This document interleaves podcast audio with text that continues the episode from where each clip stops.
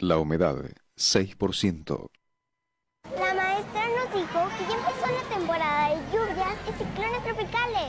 Y también que puede haber inundaciones, tormentas y hasta huracanes. Podemos enfrentar riesgos a la infraestructura y a nuestra seguridad. Recuerda tener una mochila de emergencia con tus documentos personales, atender las indicaciones de las autoridades y no cruzar ríos ni cuerpos de agua. Infórmate sobre las condiciones meteorológicas. Con agua y el Servicio Meteorológico Nacional te informan por tu seguridad. Con agua. Gobierno de México. Fue culpa de Morena no haber evitado que más de un millón de negocios cerraran y 2.5 millones de trabajos se perdieran. Pero gracias a ti y a tu apoyo, el PAN sí tiene un plan para hacer que México vuelva a crecer. Proponemos bajar impuestos a las empresas que mantengan o generen puestos de trabajo y apoyo a pequeños comercios que han cerrado para que vuelvan a abrir sus puertas. El cambio ya comenzó. Sigamos unidos y fuertes por un México mejor. PAN, Partido Acción Nacional. ¿Te toca vacunarte contra la COVID-19? Antes de ir, come bien y toma tus medicamentos. No llegues con mucha anticipación. Hidrátate bien con agua natural. Si tienes dudas, visita mivacuna.salud.gov.mx. Recuerda, la vacuna te protege y protege a quienes queremos. Cuidémonos entre todos, vacúnate y no bajes la guardia. Gobierno de México. Este programa es público ajeno a cualquier partido político. Queda prohibido el uso para fines distintos a los establecidos en el programa. Las ideas, conceptos, criterios y comentarios expresados a continuación son responsabilidad única y exclusiva de los conductores y participantes del programa. No representan el criterio o ideología de institución o tercera persona, de la Fundación Nikola Tesla AC o de esta radiodifusora, XHAWD 107.1 MHz, Magnética FM.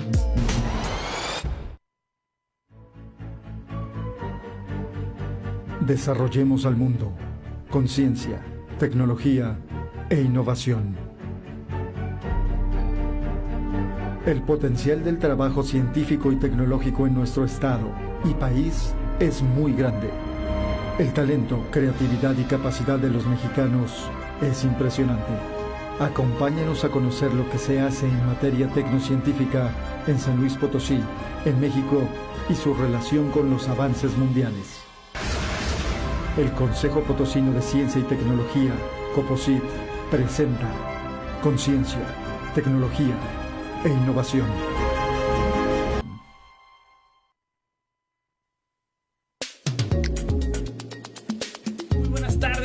Tardes, ¿cómo estás? Saludándoles de las instalaciones de Magnética en el 107.1 de FM y transmitiendo desde el punto más alto de San Luis Potosí, México. Bienvenidos a Coposit Radio, programa del Consejo Potosino de Ciencia y Tecnología. Yo les saludo a nombre de la doctora Rosalba Medina Rivera, directora general del Coposit. Yo soy Eder Jiménez y aparte de seguirse cuidando, bueno, pues aquí en San Luis, desde el día lunes, este, ya ahorita que estamos a mitad de semana, hemos tenido, pues bueno, una serie de acontecimientos, eh, pues que han impactado tremendamente en la, en la vialidad.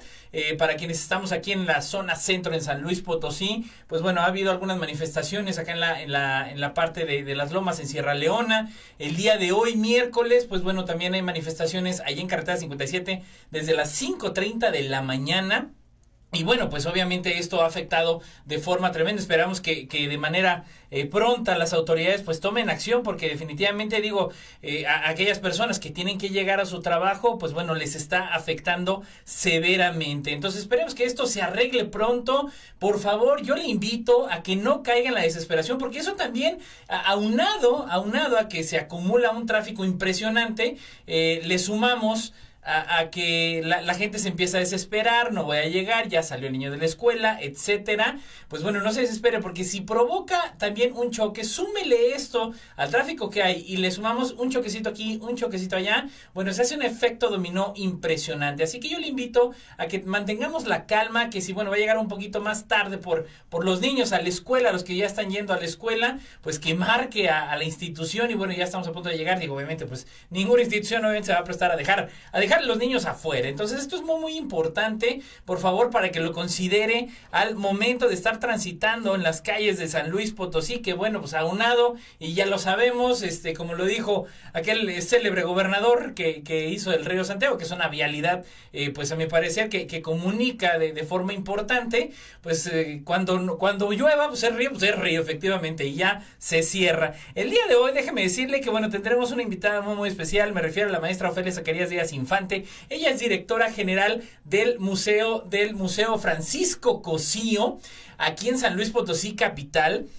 No olvide que en la página del Coposid en el inicio está la sección de convocatorias abiertas, eh, está lleno de eventos que yo le estaré platicando a lo largo a lo largo del programa, que bueno, de verdad es que es muy muy interesante todo lo que tendremos. Entre ello, pues déjeme decirle que el día de mañana tendremos una mesa de diálogo más que hemos tenido desde septiembre del año pasado, este, con la voz de los expertos desarrollos tecnológicos para la protección contra COVID. Eh, participan la ingeniero Fanny Alvarado Chávez, ella es jefa del, jefa del Departamento de Ingeniería Biomédica del Instituto Nacional de Ciencias Médicas y Nutrición, Salvador Subirán. Y también participa el doctor José Manuel Rojas García, gerente de procesos de transformación en plásticos y materiales avanzados del CIATECU, del Centro de Manufactura Avanzada, aquí en San Luis Potosí. ¿Esto cuándo será? Eh, el día de mañana, jueves 23 de septiembre, en punto de las 12 horas. Ya lo sabe, ¿por dónde más? A través de las redes sociales del Coposit, Facebook Live y YouTube del Coposit. Invita el Coposit en el marco de su 25 aniversario y el C-City. Y de una vez vaya poniendo en la agenda porque ese es un efecto dominó. Eh, también tendremos una conferencia, fíjese usted, ¿Sabe, ¿Sabe usted lo que significa la palabra complejidad o en, en, qué se aplica la palabra complejidad? Bueno, la verdad para mí verdaderamente era un misterio y sigue siendo, y bueno, para ello y para sacarme esas dudas, este, el, próximo viernes primero de octubre, el primero de octubre, también en punto de las 12 del día, tendremos una conferencia con un importante científico mexicano, y me refiero al doctor Alejandro Frank Hueflich, investigador del Instituto de Ciencias Nucleares de la UNAM, y impartirá la conferencia Señales de Vida, matemáticas, biología y autoorganización. De verdad es un tema de la mayor relevancia, así, docentes, todos los que nos están escuchando, manden a los chavos a sintonizar estas conferencias el día de mañana jueves y el primero de octubre. Ya les estaremos anunciando en los próximos días. Tendremos otras muy, muy interesantes a lo largo del año, lo que resta del año ya. Ya estamos pues eh, saboreando el mes de octubre, ya empiezan a cambiar los climas, ya empieza a hablar tantito a pan de muerto, que bueno, luego hay otros servicios que abusan y ya andan poniendo eh, lo de Navidad ahorita, ¿no? Que es interesante. Y bueno, pues ya tenemos aquí y quiero darle más cordial bienvenida, un gusto tenerla aquí en Composit Radio. Ya la habíamos tenido en línea, pero ahora sí es en vivo a la maestra Ofelia Zacarías eh, Díaz Infante, es directora general del Museo Francisco Cosío. Maestra, muy buenas tardes. Hola Edgar, buenas tardes, buenas tardes a todos los que nos escuchan, pues qué gusto poder estar en vivo nuevamente aquí compartiendo. Así es, así es, muchísimas gracias. Y bueno, la verdad es que eh, eh, yo creo que el, Museo Francisco Cosío, antes la Casa de la Cultura, eh, es, es, uno de los lugares, si no el más emblemático, yo creo que lo pondría pegado a la Caja del Agua, a Plaza de Armas, Plaza de Fundadores, porque es un lugar emblemático. A mí me gustaría arrancar antes de entrar en materia, pues de todas las actividades que se han promovido, este, tanto antes de la pandemia como durante la pandemia, porque no hemos salido. Este, un poquito de esta historia, bueno, de los 50 años, el año pasado, este, Ofelia, cumplieron 50 años eh, esta, esta casa emblemática. Bueno, platicarnos un poquito de, de, cuestiones históricas, de por qué cambia de nombre, digo, todo el mundo la conocemos como Casa de la Cultura, sabemos que era un terreno gigantesco, no el que está ahorita, que de por sí es grandísimo y precioso, pero platicarnos un poquito de estos antecedentes que tiene el museo.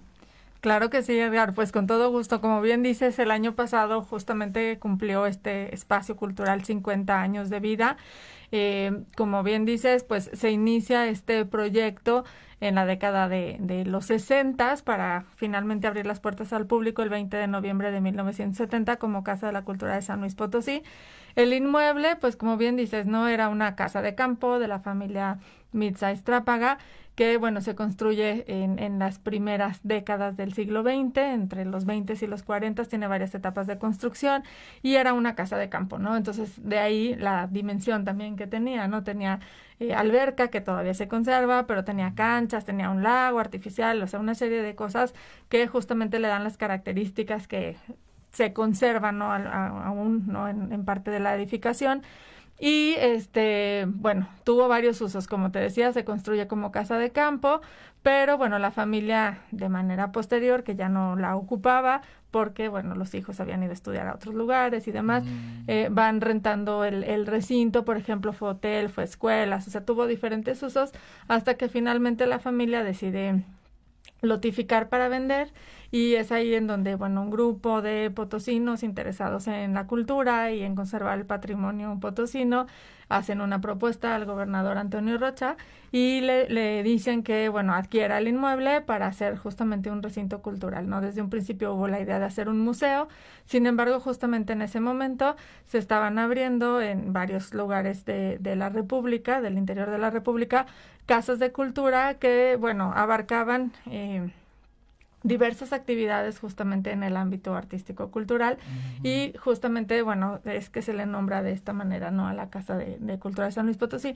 Y eh, si bien tenía esta función que tiene también el museo de exhibir obras, conservar, etcétera, eh, también hay, hay, una gran actividad cultural que se desarrolla, ¿no? Se empiezan a generar conciertos, cursos, eh, pues y talleres, una serie de cosas que va a enriquecer la vida cultural de, de San Luis Potosí, que bueno, en ese entonces, digo, creo que no era tan rica como lo uh -huh, es ahora, ¿no? Claro. Entonces sí, justamente en ese, en ese recinto cultural surgen muchas instituciones, ¿no? Hace, hace un momento también ahí con, con gente del museo estábamos comentando que cuando llega el INA a San Luis Potosí, las primeras oficinas eh, las reciben ahí en, en, lo que era la Casa de la Cultura. El, el INA Exactamente, ahí. ¿no? Entonces Ah, hay qué muchas instituciones que llegan eh, primero, ¿no? Estar ahí, los talleres literarios que posteriormente pasan al centro de la, ahora el centro de las artes, o sea, Mm. varias, varias cosas eh, se desarrollan, ¿no? Mucho de la vida cultural justamente en la Casa de la Cultura, pero bueno, obviamente se van abriendo otros espacios, se van definiendo como las actividades de cada uno de ellos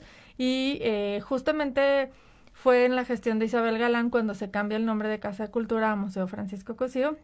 Ya se le había cambiado el nombre de Casa de la Cultura, se le había dado el nombre de del arquitecto, justamente como homenaje, pues como gestor y porque estuvo al frente del, del el recinto cultural durante muchos años, pero se cambia a museo justamente por, por las necesidades que demandaba y cambiar un poco también como, como la función. No se habían venido dando estas exposiciones, es depositario de un acervo impresionante y eh, digamos que ya no era congruente el nombre de Casa de Cultura con las funciones que se venían desarrollando en el recinto, entonces se hace la modificación.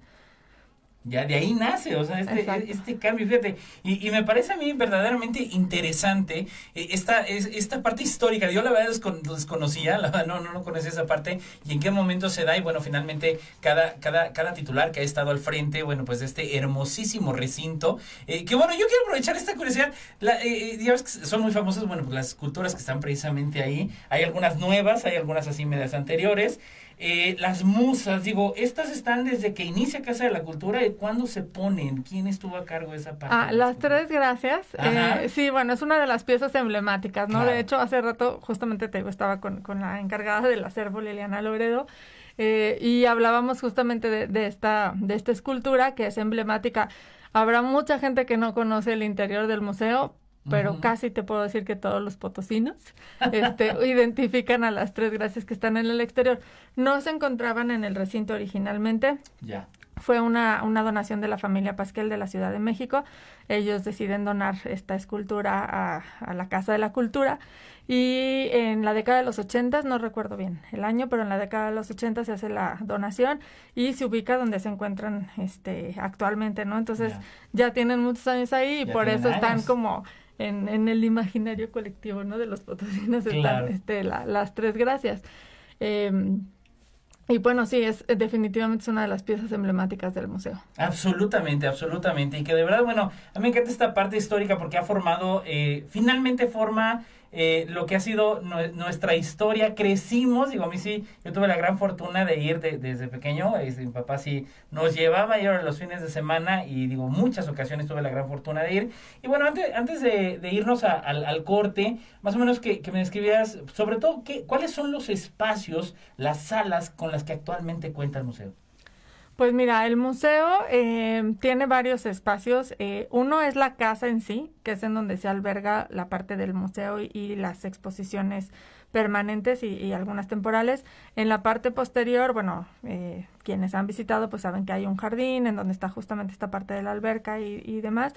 Este, y ahí se encuentra el Centro de Estudios eh, Ramón Alcorta Guerrero, que se fue construido en la década de los 70. Justamente era parte del proyecto de la Casa de la Cultura, eh, generar este centro de investigación histórica y que resguarda tres bibliotecas especializadas, que bueno, quienes no las conozcan, ojalá y se puedan dar una vuelta por ahí un día. Además de que, bueno, tiene el auditorio Joaquín Mir, este, que también seguramente uh -huh. mucha gente también me ha dicho, eh, he ido a muchos conciertos o a presentaciones sí. del libro, pero a veces no conocen, ¿no? Y bueno, hay, hay otra, hay otro inmueble eh, más reciente que justamente da a la calle de Vista Hermosa, en donde se encuentran como las oficinas administrativas.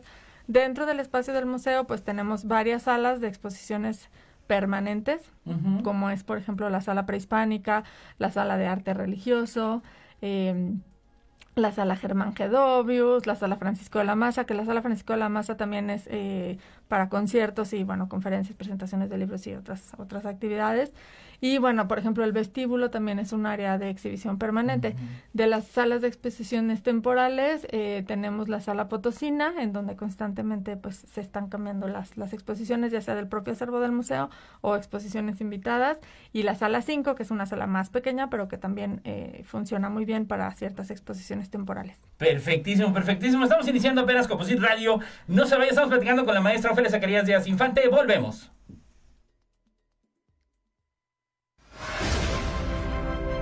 La mejor manera de desarrollar nuestro mundo es con ciencia, tecnología e innovación. En un momento continuamos.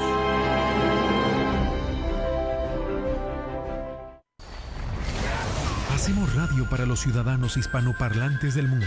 Magnética FM tiene para ti información fresca, noticiosa, de las principales radios oficiales del mundo las 24 horas. Magnética FM. Somos una emisora eminentemente ciudadana, eminentemente productiva, juvenilmente clásica. Esta es la hora en Magnética. Es la hora 14, 17 minutos. La temperatura 21 grados. La humedad 57%.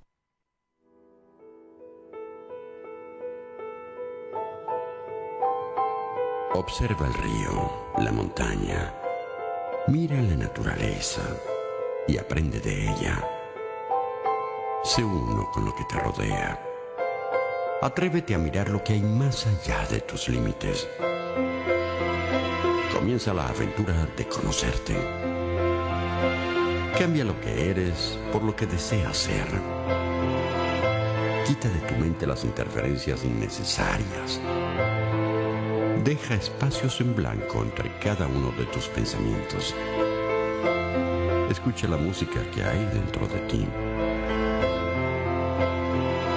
Imagina que puedes evolucionar y evoluciona.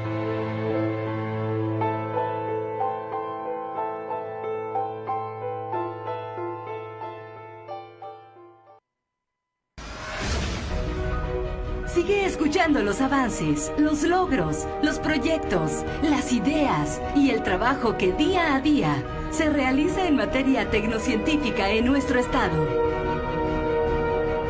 El progreso se logra con ciencia, tecnología e innovación. Comunícate con nosotros al 128 83 84 y 85.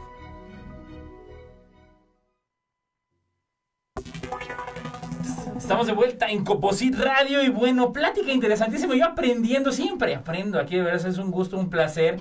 Y bueno, la importancia de dar a conocer eh, el quehacer. Y bueno, yo, yo quiero resaltar algo. La, la, la maestra Ofelia Zacarías Díaz Infante, eh, la directora general del Museo Francisco Cosío, que se encuentra el día de hoy con nosotros, eh, ella, eh, precisamente, Ofe, comentabas que tienen eh, esta parte de investigación y yo de alguna manera quiero hilar la relevancia que hay en el estudio de las ciencias sociales, de la cultura, porque luego eh, eh, divorciamos, ¿no? Esta parte de las ciencias duras, la biología, la química, la física, la matemática, con la, con la parte cultural. Y, bueno, la historia nos ha contado cómo importantes científicos, eh, pues también han aportado a la cultura. Ha habido pintores, ha habido escultores, y que en este sentido también algo que yo quisiera compartir al auditorio es que y yo, yo veo una amalgama perfecta porque yo, yo te veo con, con una pasión, con un perfil. de hecho, este, tienes estudios de posgrado en la parte de museografía, en la parte de, de, de todo lo que haces finalmente, ¿no? ¿Cómo, ¿Cómo se da esta experiencia? Digo, al, al momento que llegas al frente del museo, pues bueno, ¿con, ¿con, qué visión, con qué óptica sabemos en todos lados que es complicado a veces hasta la gestoría de los recursos, este, la parte del, fomento de proyectos, y ya estaremos hablando de un proyecto pues importante también que, que está en puerta, que ya está en, también en, empuje de parte del Museo Francisco Cosillo bajo tu liderazgo, pero bueno, eh, eh, esta visión cuando llegas al museo y que bueno, tengo entendido por ahí, pues también era parte como de, de, tu, de, tu plan de vida, ¿no? Así un, un sueño finalmente realizado y que, que enhorabuena porque alguien entregado, alguien con vocación, pues siempre va a aportar más, ¿no? Sí, Edgar, así es. Digo, sí, yo lo he platicado muchas veces. Para mí era un sueño estar al frente de esa institución y bueno, es un sueño cumplido, como tú bien dices. Eh, pues mira, digo, obviamente quienes nos dedicamos a esta parte de la historia del arte, eh, sabemos que justamente este museo resguarda la colección más importante de arte eh, y objetos históricos de, de, la región, ¿no? No, no solamente de San Luis. Eh, sí, la verdad es que es una colección muy vasta y bueno, yo ya había tenido obviamente, aparte de estas experiencias como tú dices, de que chiquito te llevan tus papás o la escuela o cualquier cosa, eh, varias, algunas investigaciones o proyectos que yo había trabajado de manera personal, pues había de, manera recurrente estado tanto en las bibliotecas del museo como conociendo el acervo, ¿no? O curando exposiciones.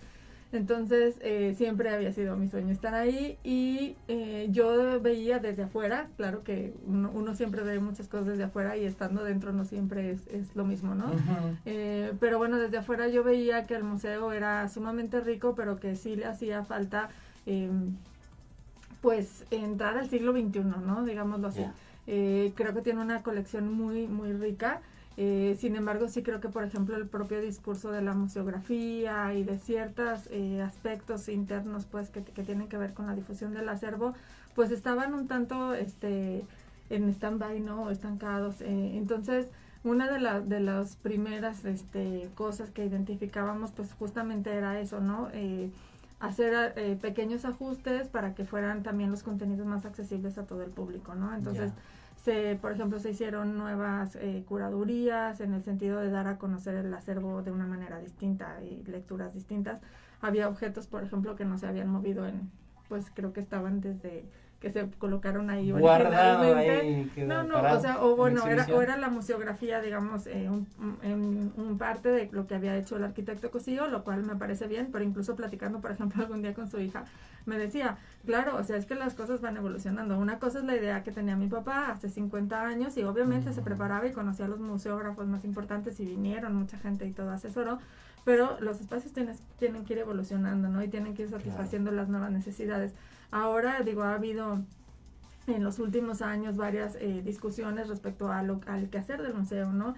Eh, que a lo mejor en, un primer momento era justamente resguardar estas colecciones, valorarlas, atesorarlas, pero bueno, ahora lo que se, nos damos cuenta es que si tú no los pones a la disposición del público, si el público no puede entablar un diálogo con un acervo, pues es como si lo metieras en una caja fuerte y lo guardaras ahí, no, no cumple esa función social, ¿no? Entonces, lo que justamente eh, a partir de que llegué al museo hemos eh, tratado de implementar es pues esta socialización del acervo a través de distintos recursos, como uno pueden ser, por ejemplo, las exposiciones.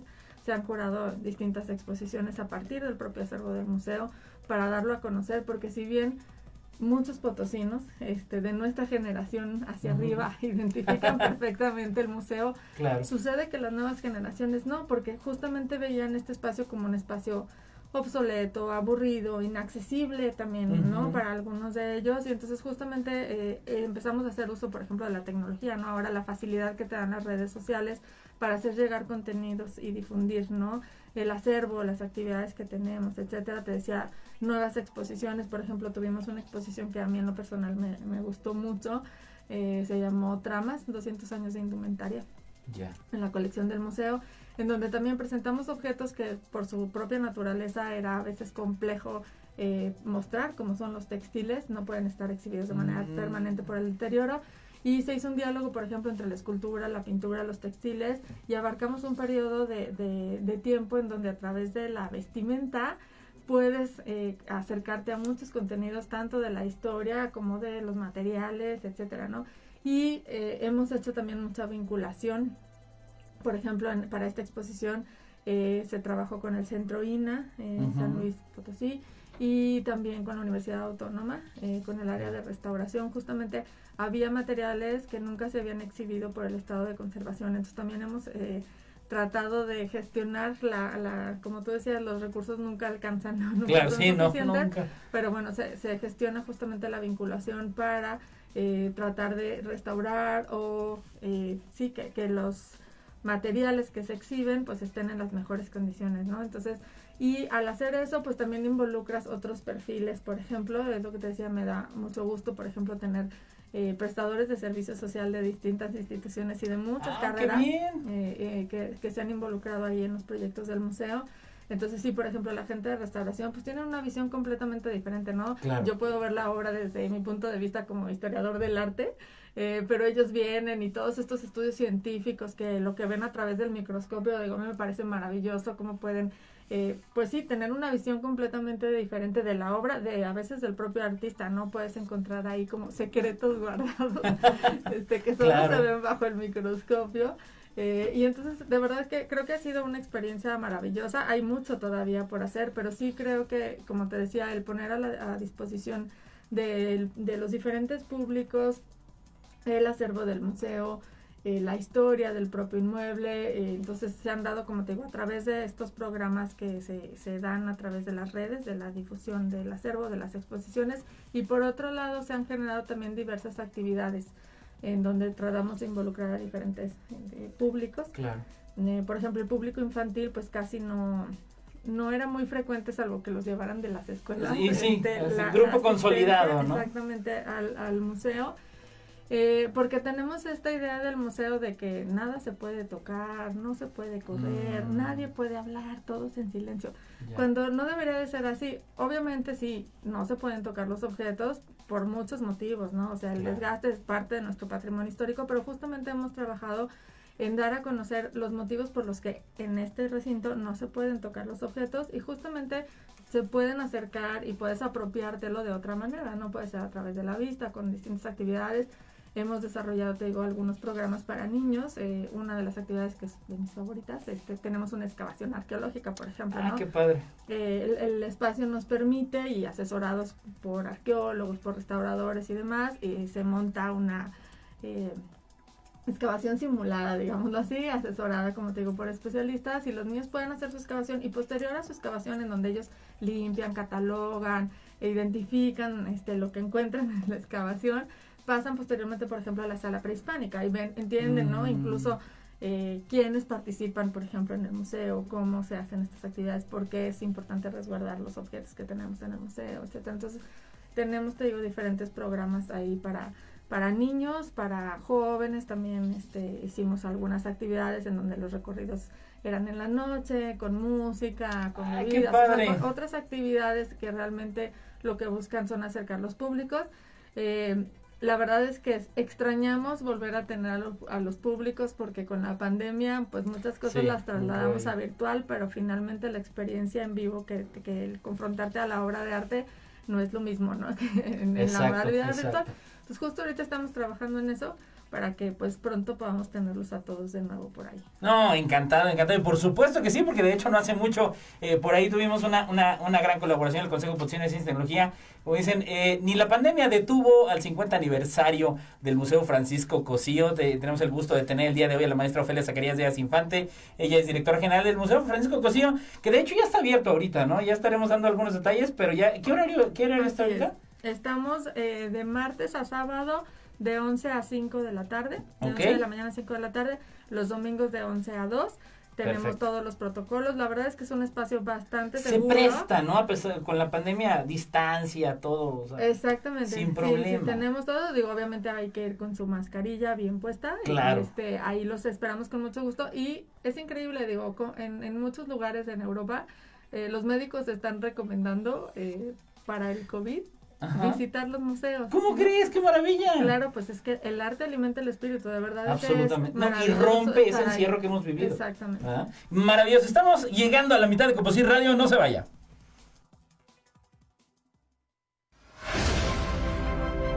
La mejor manera de desarrollar nuestro mundo es con ciencia, tecnología e innovación.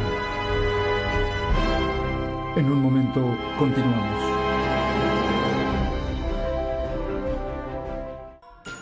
XHAWD. Magnética F. Es Magnética FM. Emitiendo con 5000 watts de potencia en el 107.1 de frecuencia modulada y por internet para el mundo desde Loma Blanca 198, Loma Dorada, código postal 78215, San Luis Potosí, México. Hacemos radio para los ciudadanos hispanoparlantes del mundo. Magnética FM tiene para ti información fresca, noticiosa, de las principales radios oficiales del mundo las 24 horas. Somos una emisora eminentemente ciudadana, eminentemente productiva. Con 16 años al aire. Magnética FM, juvenilmente clásica. Magnética FM. Esta es la hora en Magnética. Es la hora 14, 31 minutos. La temperatura 21 grados. La humedad 56%. El hombre debe comprender la nueva realidad que lo rodea para poder garantizar su salud en este nuevo modelo de vida, y sus acciones deben partir de conocimientos verdaderos para protegerse del COVID-19 y otras enfermedades. Mantén una distancia no menor a dos metros y medio con otras personas. Usa cubrebocas, si agregas lentes y careta mucho mejor. Lava continuamente tus manos. No toques tu cara, en especial ojos, nariz y boca. Aliméntate sanamente. No te automediques. Desinfecta tus artículos personales como llaves, cartera y teléfonos celulares. Ventila lugares cerrados por lo menos 15 minutos. Si estás en recintos cerrados sin ventilación, el riesgo de contagio por coronavirus aumenta un 57%. Para mayor información consulta a los expertos. En Balach, Control y Reubicación de Plagas, te ofrecemos equipo y accesorios para desinfección y productos sanitizantes. Teléfono 128 48 88 o vía WhatsApp 444 188 14 14.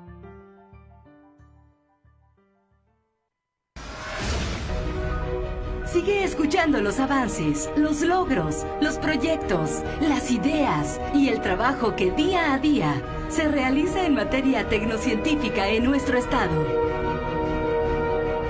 El progreso se logra con ciencia, tecnología e innovación. Comunícate con nosotros al 128 83 84 y 85.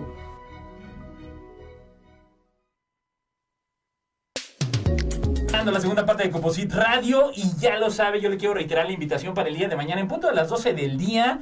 La voz de los expertos, desarrollos tecnológicos para la protección contra COVID-19. Nos estarán hablando de, de, las actividades. Fíjense, a lo largo de la pandemia hemos estado hablando aquí en Composite Radio, bueno, con el doctor eh, Roberto González Amaro, hemos estado hablando con el doctor Díaz Barriga, Fernando Díaz Barriga, que les mandamos un gran saludo al doctor Sergio Rosales y bueno, cantidad de científicos potosinos que están empujando eh, en pro, bueno, el desarrollo de las vacunas, de actividades, sobre todo en materia de la salud. Hemos llegado a platicar también con el doctor Ángel Alpuche, le mandamos un gran saludo ahí hasta el IPC.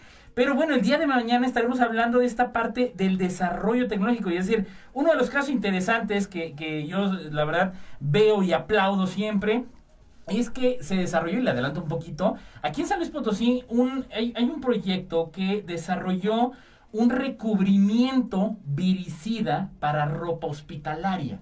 ¿Esto qué quiere decir? Que, que, que, bueno, ya lo explicarán los expertos, pero minimiza, amaga el efecto de contagio. Haga de cuenta usted, así como las, eh, usted como en las caricaturas, que hagan un campo de fuerza y bueno, evita o por lo menos minimiza los riesgos de contagio, sobre todo tanto que debemos de cuidar al personal de salud que vaya que, y así le digo, se la ha rifado, se la ha partido a lo largo de esta pandemia. Y bueno, estamos platicando el día de hoy con la maestra Ofelia, eh, Ofelia Zacarías Díaz Infante, ella es directora del Museo Francisco Cosío, y hablando de pandemia, Ofelia, este, pues a pesar de que de por sí ir al museo, el mismo museo, la construcción, el lugar ya quitemos ahorita el acervo más grande que existe en la región, que, que son datos interesantísimos y que hay que ir a conocerlos.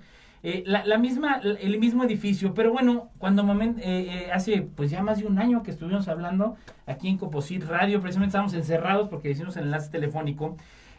Creo que también de alguna manera dirigiste una estrategia que fue muy positiva, es decir, ustedes capitalizaron la pandemia a pesar de no poder tener acceso por ejemplo, tienen desarrollados unos personajes para niños y desarrollan muchas actividades, ¿no? De, manera virtual, ahorita más o menos eh, las pasamos por encimita, pero de alguna manera, ¿no? Creo que esto, e, este tipo de actividades, sobre todo en el caso de los museos, pues llegan para quedarse de alguna forma, ¿no? Ya no es tanto de que eh, pues nos quedamos en línea, no, claro, aquí ir al museo, pero de alguna forma también esto acerca a lo que comentabas, ¿no? Estas generaciones más pequeñas ¿Cuáles fueron estas actividades, estos personajes que tienes, orientados sobre todo al público infantil, que desarrollaron a lo largo de toda la pandemia? Pues mira, eh, al, al principio, pues eh, bueno, yo creo que como todos tratamos de adaptarnos a lo que teníamos, entonces eh, al principio sí se trataron de adaptar algunos de los contenidos que, que ya teníamos o algunas de las actividades que ya teníamos del museo a este a través justamente sí de, de las redes, este, bueno sí, de otros recursos eh, tecnológicos. Entonces sí se hicieron algunas actividades, por ejemplo, de manera sincrónica, es decir, había una persona que daba, por ejemplo, a veces un pequeño taller para los niños con materiales que tenían en casa eh, en donde podían, pues sí, acercarse a diferentes objetos de la colección del museo, ¿no? Entonces, por ejemplo, estos personajes que tú comentas, que son Paco y Joaquina. Paco y Joaquina. ¿De Paco y Joaquina. los nombres? Porque me encantan. Ahí en redes sociales ustedes lo pueden buscar. Está padrísimo. Eh, bueno, pues Paco de Francisco Cosío, obviamente. y, Joaquina, pues bueno, ella era la dueña de la casa, ¿no? Joaquina ah, este, Saistrápaga era la, dueña de la casa. Y también tenemos por ahí unas mascotas que la verdad es que nos encantan y también les han gustado, han tenido eh, éxito, digamos así. Eh, uno de los personajes que tenemos se llama Pico eh, O. Eh, no lo sé pronunciar muy bien. este, pero justamente este, este, este perrito nace de una vasija prehispánica que tenemos en el museo. Oh, eh, de las tumbas de tiro de Occidente, bueno, es como eh, estos perritos tlalchichi, este, estas vasijas, que bueno, la verdad es que está increíble cuando puedan irla a ver en vivo. Y bueno, se caricaturizó, ¿no? Este, este perrito. Y lo pusimos, eso fue antes de la pandemia, eh, bueno, ahí a través de las redes para que la gente nos mandara sus opciones de nombres y luego votaran. Y la verdad es que tuvimos muy buena respuesta. este, y bueno, se llama Pico, ¿no? Fue una propuesta de una, de una persona de aquí de San Luis. Este, y bueno, e, estos personajes pues acompañan en las actividades este, virtuales y también, bueno, cuando tenemos actividades presenciales. Entonces, bueno, se, estuvieron haciendo, como te decía, diferentes cosas. Había desde estas actividades, como te decía, sincrónicas, talleres, etcétera, eh, hasta algunas otras eh, solamente de compartir información y que tú pudieras armar tu rompecabezas de las tres gracias, por ejemplo, este, o que si las sopa de letras con acervo del museo. Entonces realmente pusimos como eh, al alcance del público pues varios, varios eh, aspectos del museo, como te decía, tanto de los aspectos históricos como que tienen que ver con el, el propio acervo y otras actividades que te decía que venimos manejando como programas para distintos públicos las llevamos también a la modalidad virtual. Por ejemplo, algo que, que, empezamos a trabajar y que, bueno, justo íbamos como arrancando y empezando a consolidar que se llama Mañanas de Té en el museo, mm. en donde invitamos pues a algún especialista o a veces el mismo eh, personal del museo especializado en ciertos temas, por ejemplo, la jefa del acervo, etcétera, eh, hablar sobre alguna obra en particular, por ejemplo, puede ser, o sobre alguna exposición o algún tema que pueda ser interesante. Y bueno, lo que hacemos normalmente antes de la pandemia era pues que la gente podía ir a tomar su tacita de té y Qué sus rico. galletitas y todo ahí en la terraza del museo en, con la vista del jardín que la verdad es que es un espacio maravilloso. Este, y mientras platicábamos de, un- de forma eh, pues muy amena e informal, digámoslo así, ¿no? O sea, no era una gran conferencia, sino que se entablaba un diálogo ahí con los participantes y la verdad es que a la gente le gustaba ir, este, y lo hicimos en línea, ¿no? Entonces la verdad es que tuvimos muy buena respuesta, la gente se conectaba con su taza de café desde su casa y pues platicábamos, ¿no? Entonces eh, creo que fue un ejercicio que funcionó, como tú sabes, bueno, obviamente todos al principio estábamos muy entusiasmados con lo virtual, llegó un momento en que todos Sí. nos cansamos de lo virtual. Satura. Exactamente, entonces bueno, fuimos haciendo ajustes conforme fueron avanzando y tratando pues ya también cuando se abrió el museo al público de eh, algunas actividades hacerlas eh, de manera presencial, pero sí, sí continuamos, eh, por ejemplo, nosotros ahorita identificamos que también captamos públicos que normalmente no asistían al museo. Una, pues por la eh, distancia física, digámoslo así, ¿no? Gente de otros lugares pa- estuvo participando en, en algunas actividades del museo.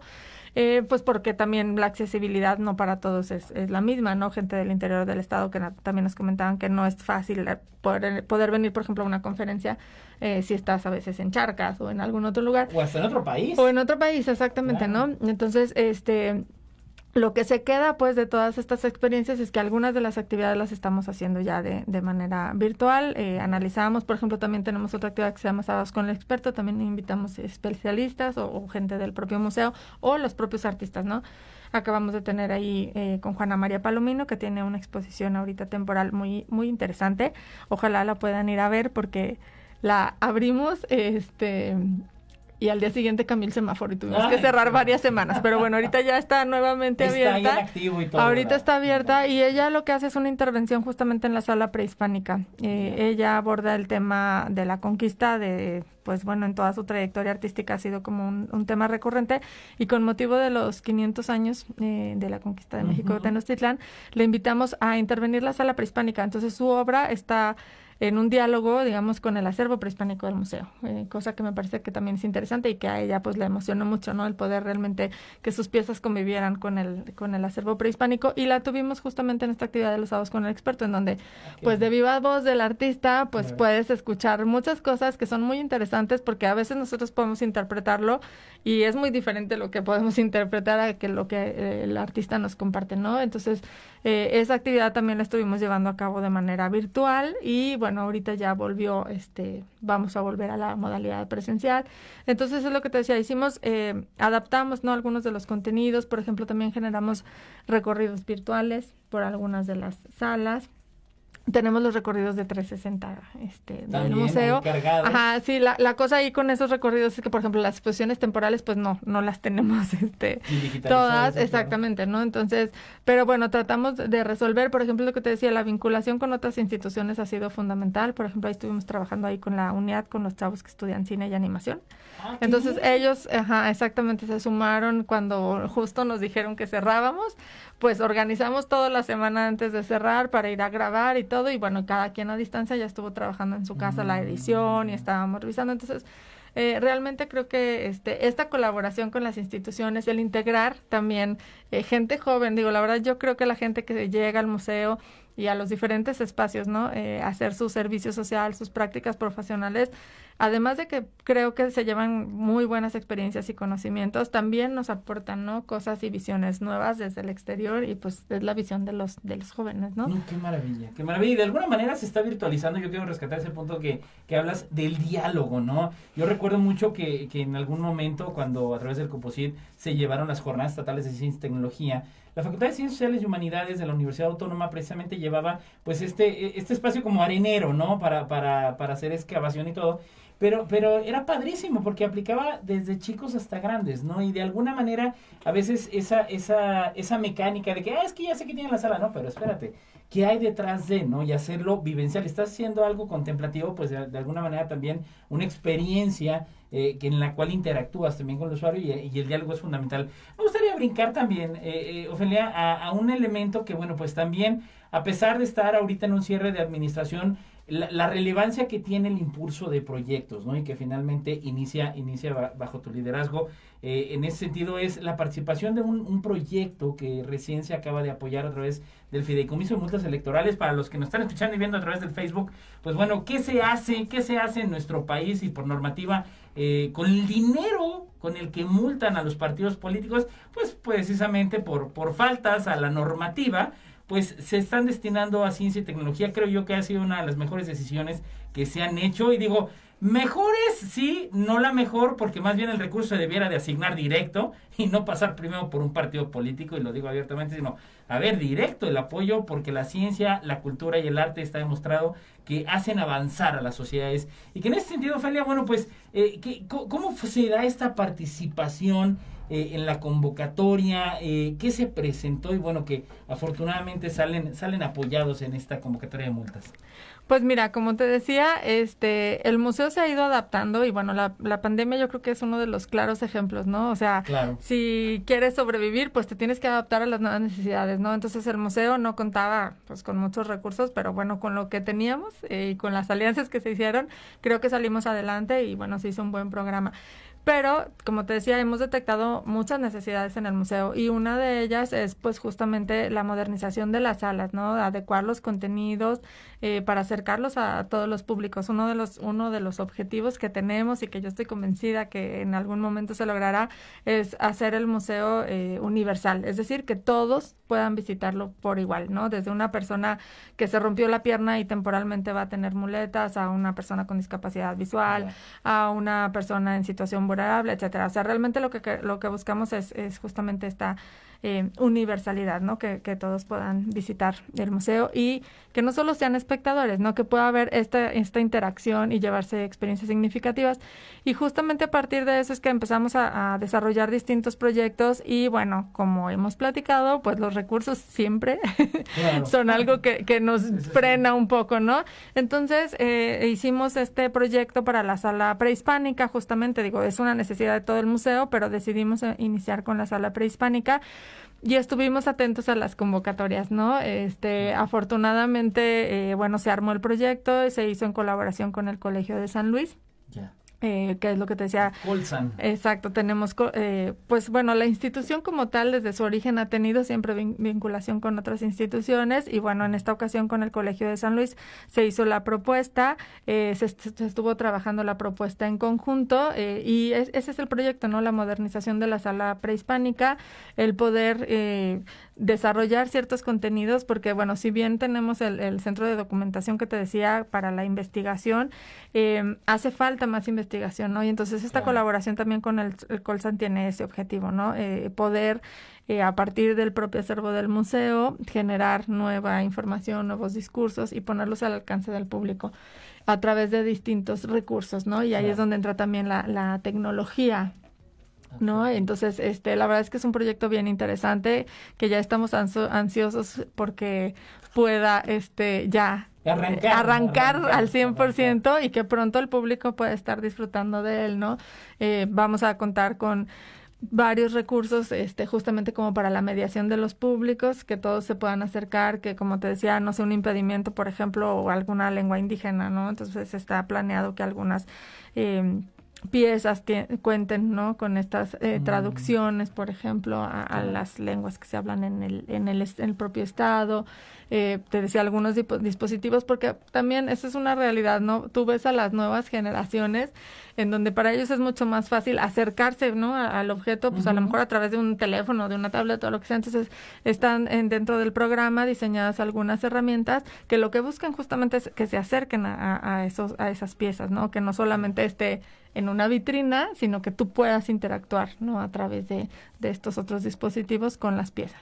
Ese diálogo, ¿no? Finalmente, ya estamos viendo cómo ya las, las cédulas este, pues bueno, es un, es un código QR, ¿no? Y amplificas y luego eh, hay un marcador y luego amplificas y es realidad eh, aumentada, y puedes manipular. Y bueno, pues qué genial pues, trabajarlo obviamente con el Colegio de San Luis. Un saludo a todo ese gran equipo liderado por el doctor David Vázquez Salguero. Saludo a Lidia Juache, a Israel Trejo y a todo el gran equipo de investigadores que eh, forman parte del Colegio de San Luis. Es uno de los centros de investigación pues más importantes y sobre todo que bueno, es en materia de ciencias sociales ante la gran relevancia que la misma pandemia dejó en evidencia ¿no? El, los aspectos de la importancia que tiene el desarrollo, la investigación y el conocimiento, pues bueno, tuvimos eh, incidencias en la violencia, cuestiones también en, las calles, nuestra sociedad también se, se vio afectada, y pues así como la, las vacunas, pues también igual de importante. Regresando a ese tema, eh, Ofelia, de, de las cuestiones del impulso del proyecto, ¿cuánto tiempo se espera eh, o para cuánto tiempo más bien está diseñado este proyecto para que más eh, ya el usuario pues en algún momento diga, ah, para tales fechas ya vamos a empezar a ver eh, la implementación de los resultados, ¿no? Pues mira, esperemos que en un año, o sea, sí, es más o menos el, periodo, de, tiempo, eh, pero bueno, son varias, son etapas, ¿no? Como tú sabes, en este en esta primera etapa, pues sí, justamente se va a trabajar en esta parte de la de diseño de los contenidos, eh, que tiene que ver con la investigación, para después ya traducirlo a estos productos en donde van a poder interactuar, ¿no? Los, los distintos usuarios con los objetos del museo, pero sí, esperemos que dentro de un año o antes, ojalá, un poquito antes, este, podrán tener ya todo esto a su alcance.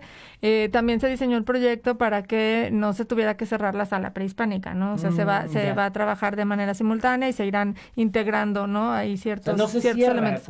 no, no se cierra al público, exactamente. A lo mejor eh, algunas áreas temporalmente estarán bloqueadas en lo que se van implementando las cosas, pero eh, no, no se planea un cierre de un año, ¿no? Que eso es algo que, que hemos buscado también ahorita siempre que se hace alguna modificación en las salas, incluso para el montaje de alguna exposición, por decir de Juana María Palomino, eh, no cerramos la sala prehispánica. La gente podía entrar a ver que ella estaba montando la exposición, ¿no? Y creo que es interesante. Digo, sí, obviamente se acordona, digamos, el área para que no haya riesgo de pues que están subidos en una escalera el personal o cosas así con el público, pero nos interesa que la gente también conozca todos esos procesos, ¿no? Y, y, y, sepa que hay también detrás de, por ejemplo, en este caso, un proyecto que se está realizando. Así es, Porque pues son proyectos hechos para el público, entonces pues ellos son parte muy ahí importante. Se va el beneficio al final del día, más que, y ahí sí yo hago la, la crítica siempre, ¿no? Más que una mochila, una playera, un cilindro de agua,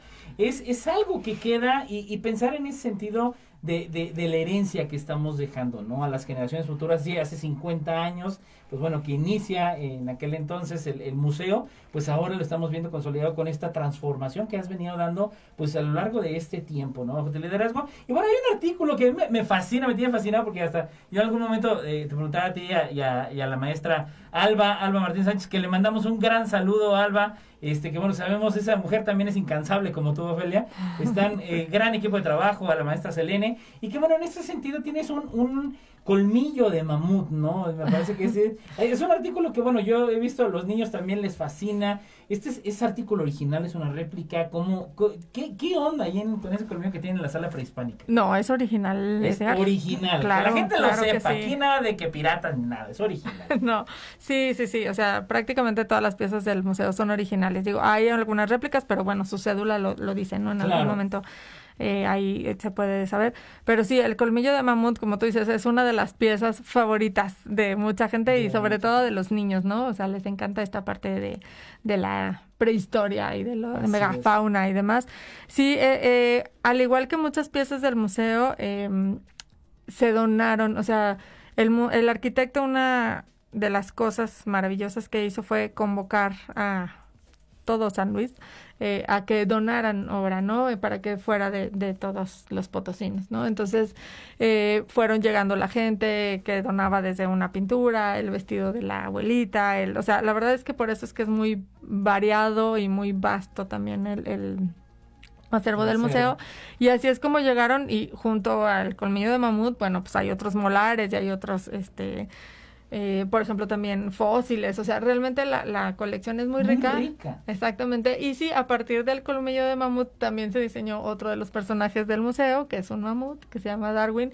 Y pues pueden Ah, verlo ahí, ahí en el museo. Sí, es una de las piezas que llama más la atención de los niños, como te digo. Y me ha tocado ver, o sea, eh, en alguna ocasión que estábamos invitando eh, ahí en la ciclovía el domingo a la gente que pasara, ¿no? Cuando hemos tenido algunas actividades especiales, este, un señor con sus hijos me decía, ¿y todavía está el colmillo de mamut? Le digo, sí, todavía está. Y entonces él entraba muy emocionado el señor a enseñarle a su hijo el colmillo que él se acordaba haber visto. En algún cuando, momento le ajá, tocó oye, que, lo, que llevaran. llevaron, exacto, y Es que ahora él lleva. eso, ¿no? ¿no? Entonces, yo creo que eso es, es maravilloso. Hay muchas piezas que nos pueden contar muchísimas historias. Hay que perderle el miedo, que yo creo que es una de las cosas que pasa a veces con los museos de arte o de historia que sentimos que nos, si no sabemos nos vamos a aburrir o no le vamos a entender. Digo, yo, yo creo que hay que tener como esa disposición. Yo llevaba a mis hijos, me encanta siempre que puedo, los llevo. Eh, y a otros niños, ¿no? He, he hecho muchas actividades también como con los niños, no solo con los míos. Y, por ejemplo, había una exposición de Carmen Esquivel, que me encanta, ¿no? Esta pintora potosina naif.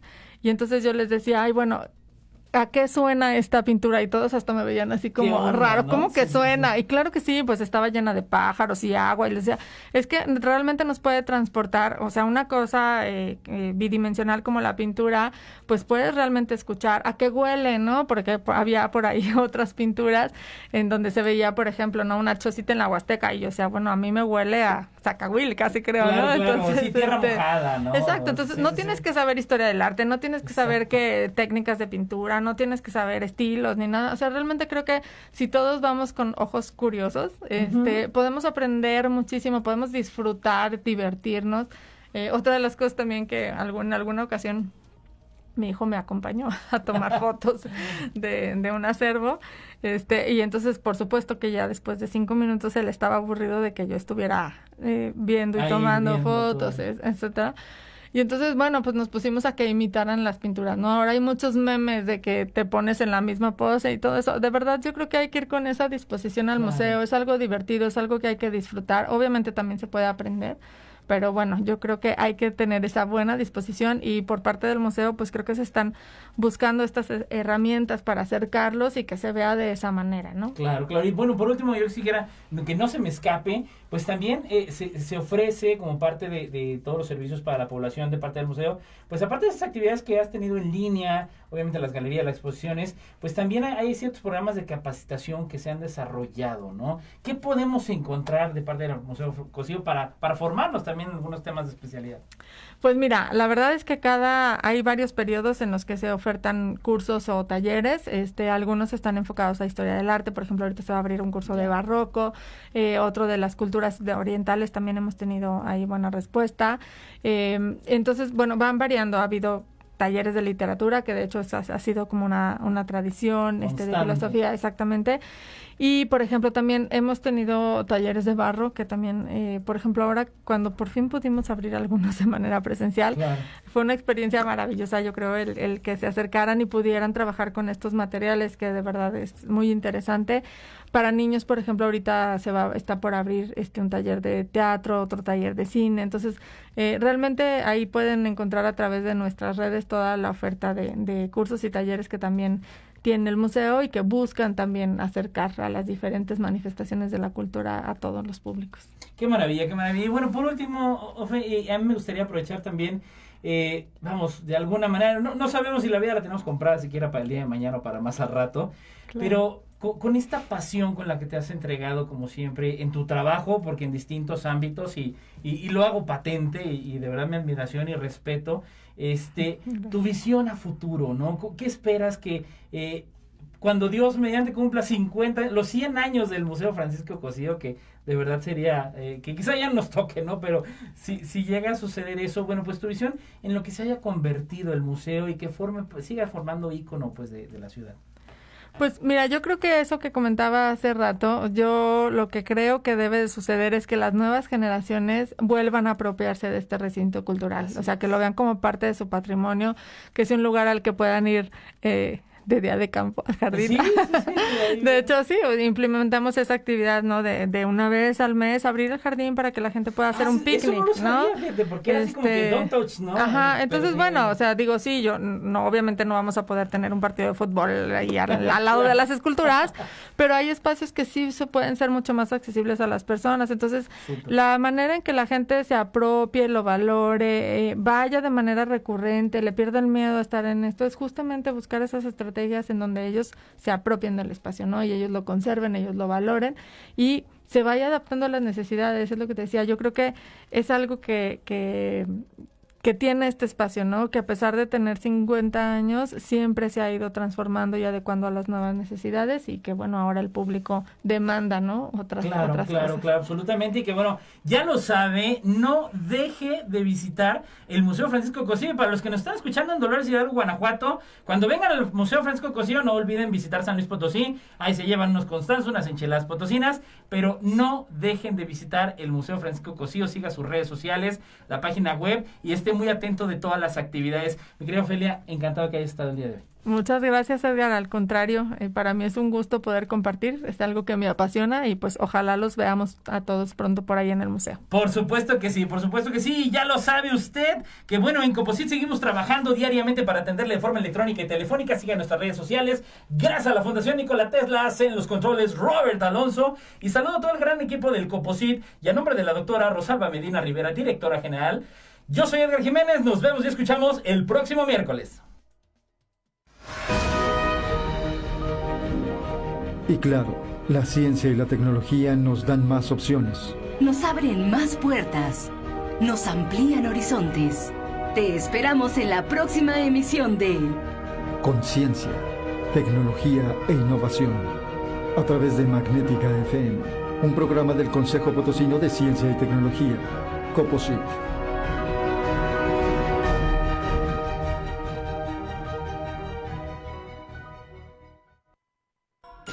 XHAWD. Magnética F. Es magnética